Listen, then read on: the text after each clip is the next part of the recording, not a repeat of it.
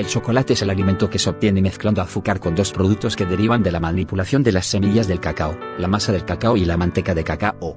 A partir de esta combinación básica se elaboran los distintos tipos de chocolate que dependen de la proporción entre estos elementos y de su mezcla, o no, con otros productos ya sea como leche, colorante, y barra o frutos secos. El cacao ha sido cultivado por muchas culturas durante al menos tres milenios en Mesoamérica.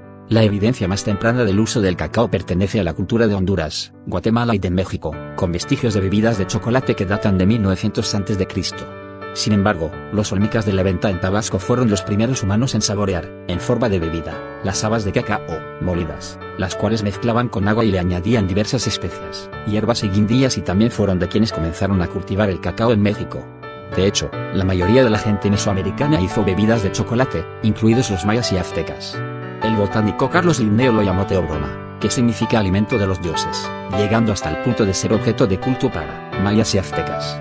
Actualmente, Ghana y Costa de Marfil son los dos principales productores y exportadores de cacao a nivel global. En varias investigaciones realizadas en estos países se han demostrado multitud de casos relacionados con esclavismo, trata de personas y explotación infantil. Muchas asociaciones activistas han querido concienciar sobre las injusticias detrás del chocolate, boicoteando a empresas productoras como Cargill Cocoa International o empresas compradoras como Nestlé y En julio de 2019, Ghana y Costa de Marfil llegaron a un acuerdo conjunto de fijar un precio mínimo para la venta de cacao, para dignificar la vida de sus trabajadores.